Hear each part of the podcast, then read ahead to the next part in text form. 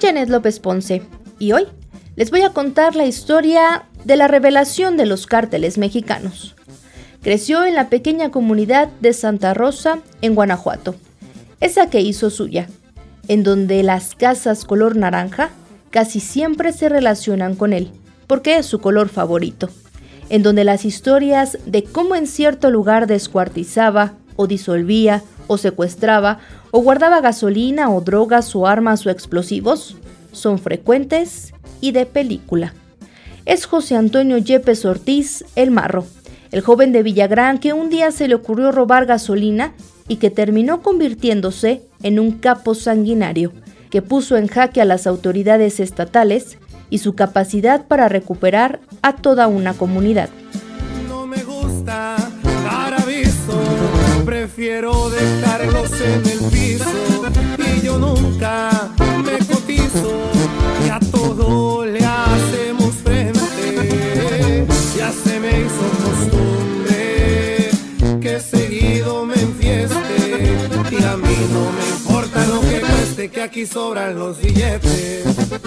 Cuenta la leyenda que el marro solía ser un pandillero más, al que por la cercanía y frecuencia del paso de ductos de Pemex por su comunidad y los municipios aledaños, un día le pareció buena idea robar gasolina, pero el negocio fue creciendo hasta que la pandilla se vio convertida en un cártel.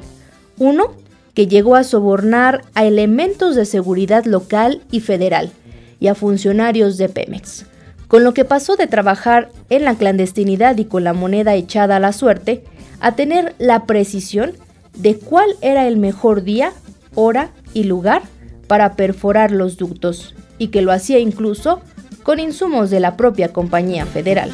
Esta empresa va creciendo y eso se sigue notando. No se tocan inocentes y así el Señor ya está operando. Ya trae la voz de mando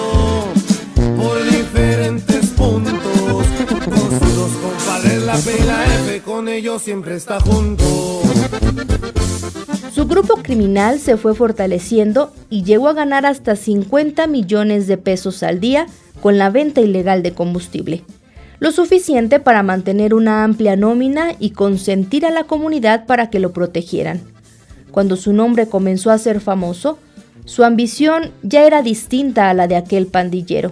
Necesitó armas, incursionó en la venta de drogas y en otros delitos para incrementar su fortuna.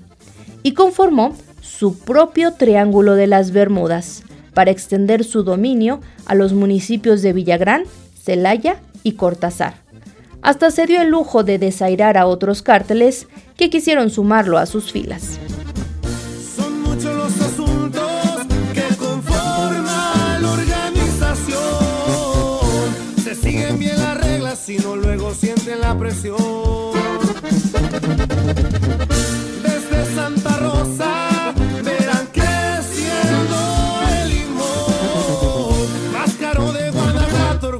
Ahí está la estación. Milenio realizó un recorrido por Santa Rosa, conocida también como El Limón, en donde los reporteros somos mal vistos, igual que las autoridades que por muchos años se ausentaron, en donde la gente no accede a hablar con nosotros y nos ven con desdén, pero nos mantienen vigilados. En cuanto pusimos un pie en Santa Rosa, hombres que se caracterizan por portar una sudadera con gorra nos veían de reojo y sin perdernos de vista. Son los halcones del marro, hombres leales a su causa y que lo han defendido de rivales y autoridades. En los noticieros no más les enseñan a la gente una película de acción. El gobierno estuviera el Peña, mi respeto les dijera a que el pueblo se rifó. La entrada a los guachos les taparon, como cinco horas tardaron pa' meterse al limón. También mi respeto, señor Marro, por su gente se dan tiros, es la fuga de timón. La calle Leandro Valle tiene a un costado una capilla color rosa con una virgen. Cuando llegas a ese punto, sabes que ya estás en territorio del marro. Un personaje del que se han creado muchos mitos, incluso que aprendiendo de líderes criminales como Joaquín el Chapo Guzmán, creó una red de túneles en todo Santa Rosa para poder escapar. Pero a casi un año de esa versión, las mismas autoridades admiten que se trató de algo que en realidad nunca existió. Habla Carlos Amarripa, fiscal general de Guanajuato. Eh, existieron una serie de inmuebles que se han venido asegurando de diferentes grupos criminales y desde luego en algunos se ha, eh, en la exploración que se ha hecho de los mismos, en la inspección que se, ha, se han detectado construcciones eh, poco ordinarias como las que has mencionado. Túneles. En algunos, eh, prácticamente lugares en donde se podrían esconder algunas personas. ¿Pero que son túneles? no necesariamente, no, no, no la definición de un túnel. ¿No hubo nunca túneles? No, un túnel como una definición, no. ¿Ni una red de túneles tampoco? Tampoco, que yo tenga conocimiento, no. Samarripa se refiere a lugares ocultos que eran pequeños y no túneles. Por ejemplo, en una de las bodegas a las que acudimos, un elemento de la Agencia de Investigación Criminal me hizo notar que parecía que había revisado cada lugar y cada esquina, pero había algo que a simple vista no detecté. Mosaicos movedizos que ocultaban debajo del suelo un sistema de vigilancia del lugar y sus alrededores, droga y armas pero nunca un túnel que tuviera la capacidad de llegar hasta otro punto de la ciudad. Para eso, el marrón no necesitaba moverse por debajo de la tierra. Le bastaba con tan solo caminar un minuto, impune, sabedor de que era dueño del pueblo.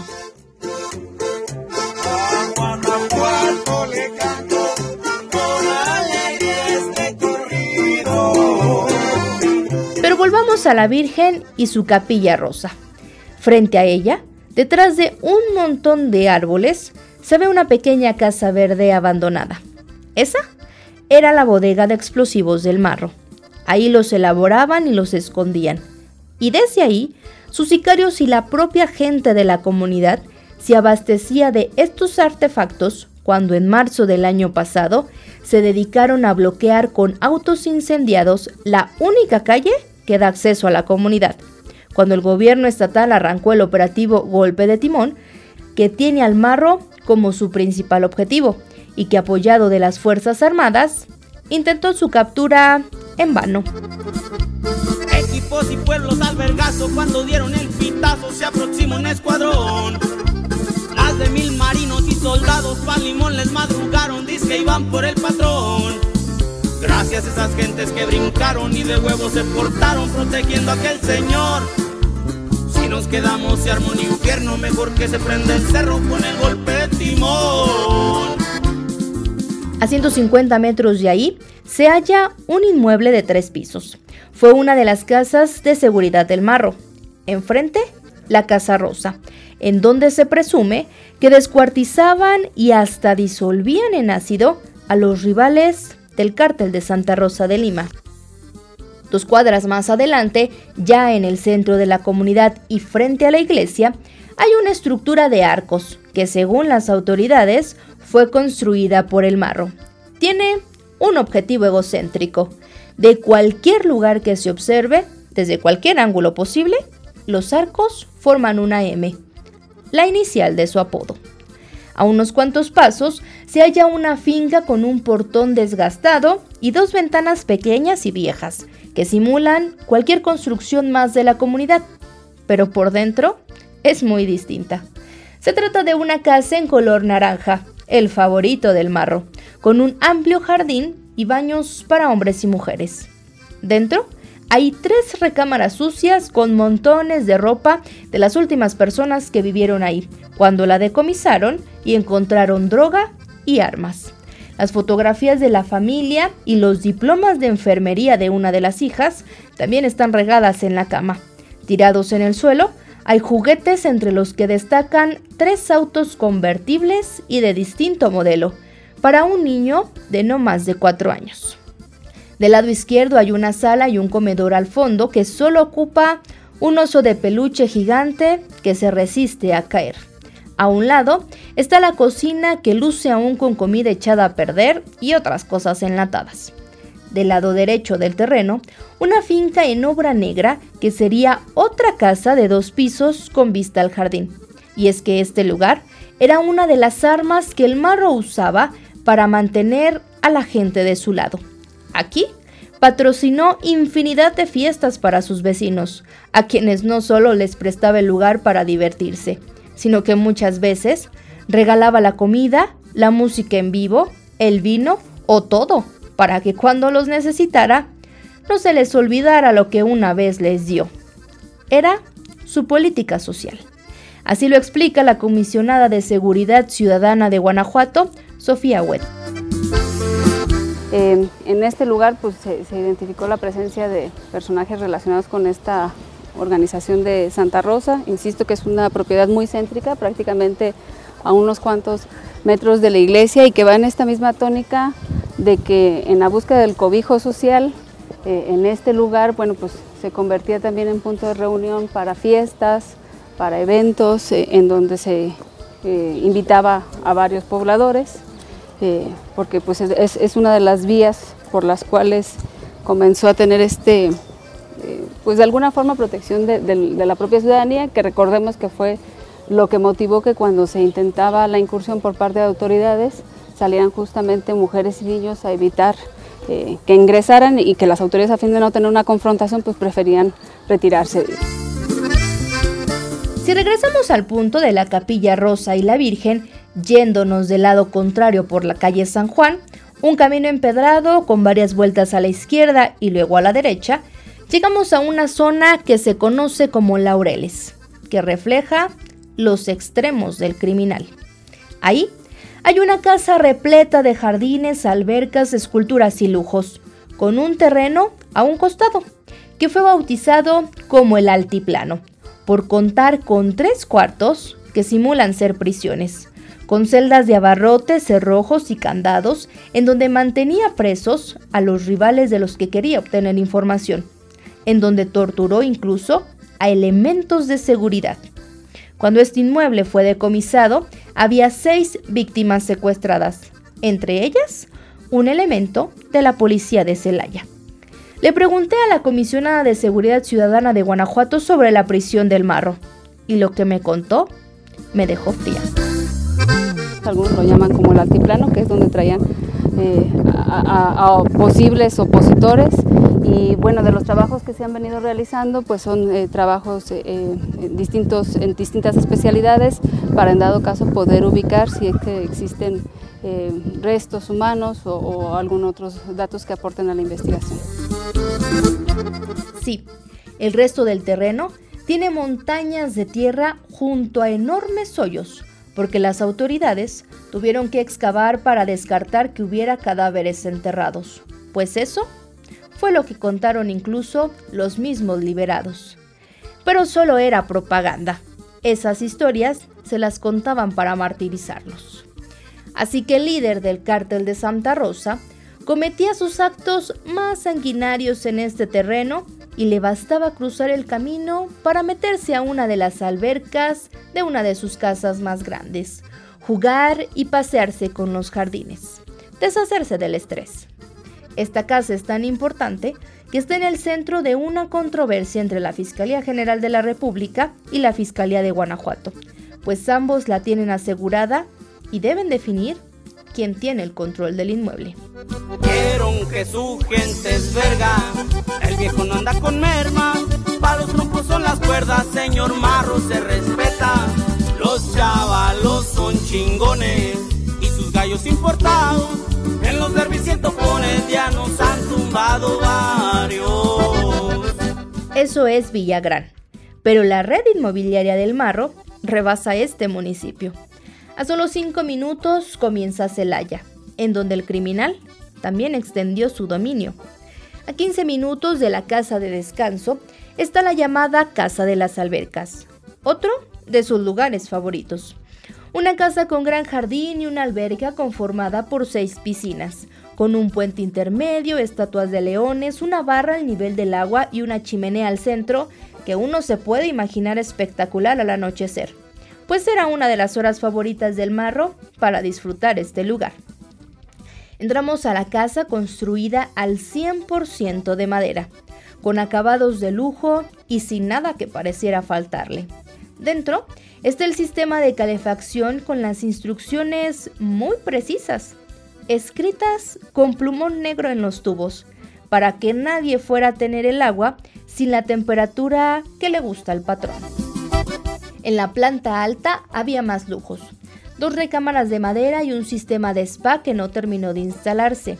Al fondo de la finca, una segunda salida que lleva a una bodega que pertenecía a una empresa fachada que el marro creó para revender autos robados.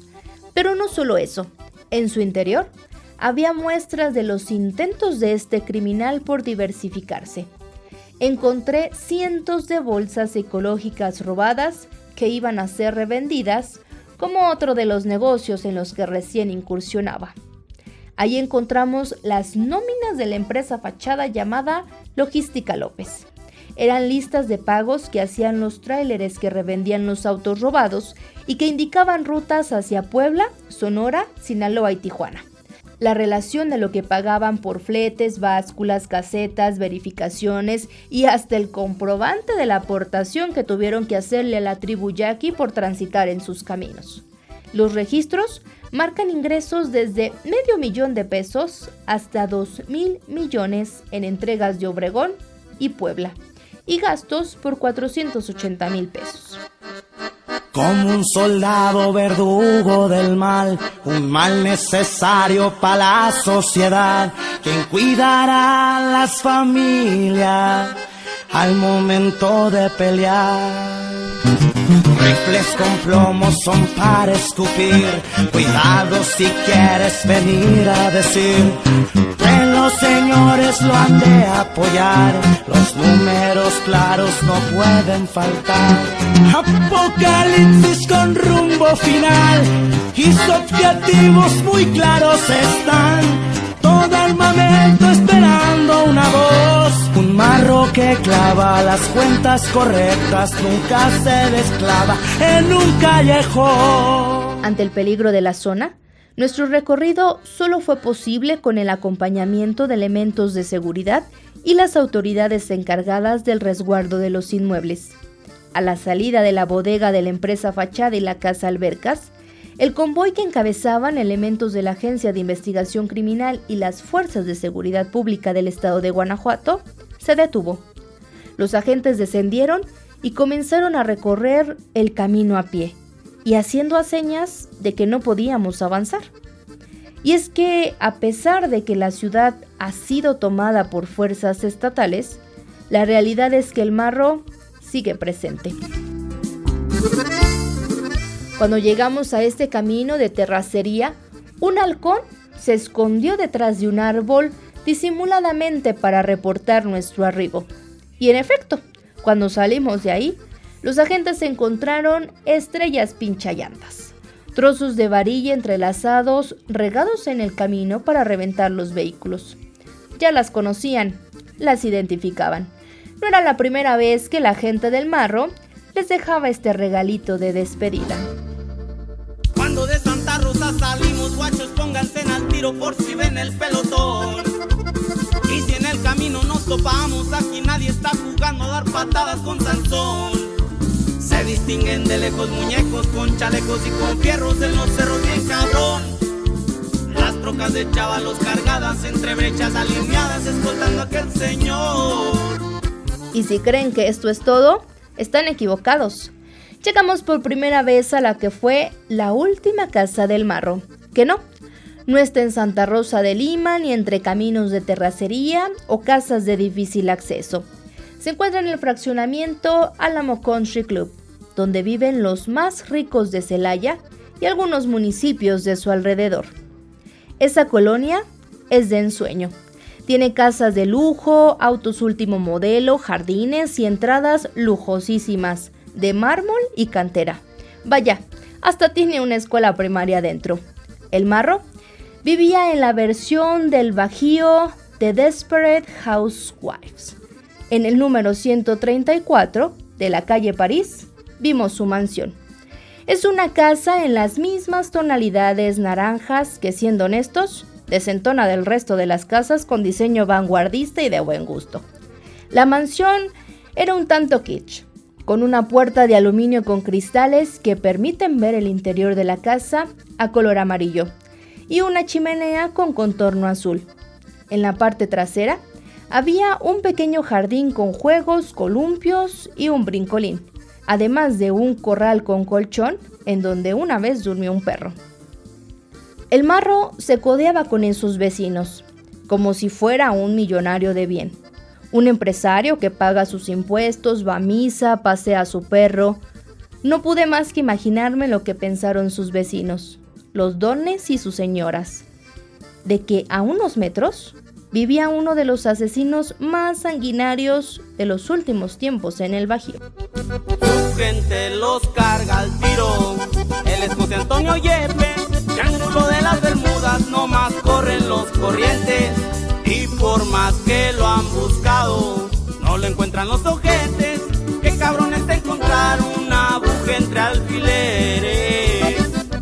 11 meses del inicio del operativo para capturarlo, el marro sigue libre.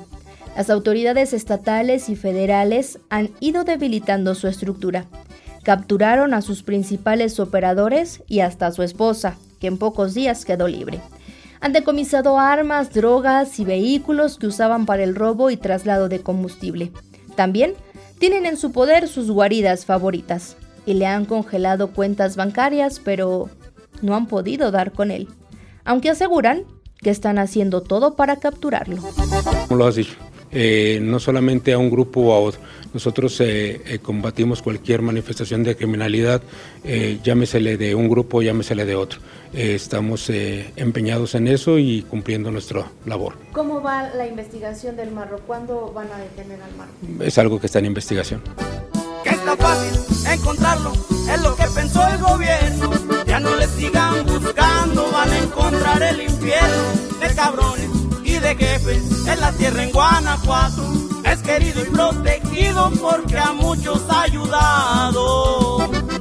Yo soy Janet López Ponce y esta fue la historia de Marrolandia, el imperio inmobiliario que el marro se construyó con lo robado a México y a los mexicanos. En la producción, Yamil Roldán, en la dirección, Marisa de León. Milenio Digital, la información al alcance del oído. Mientras siga el señor vivo, ahí les dijo en un recado, mi estado ni un putarraco va a venir a arrodillarlo. Sin aviso, van para el piso, es el estilo que formamos, nos damos un matador antes que estar encerrado. Tomen asientos del marrón.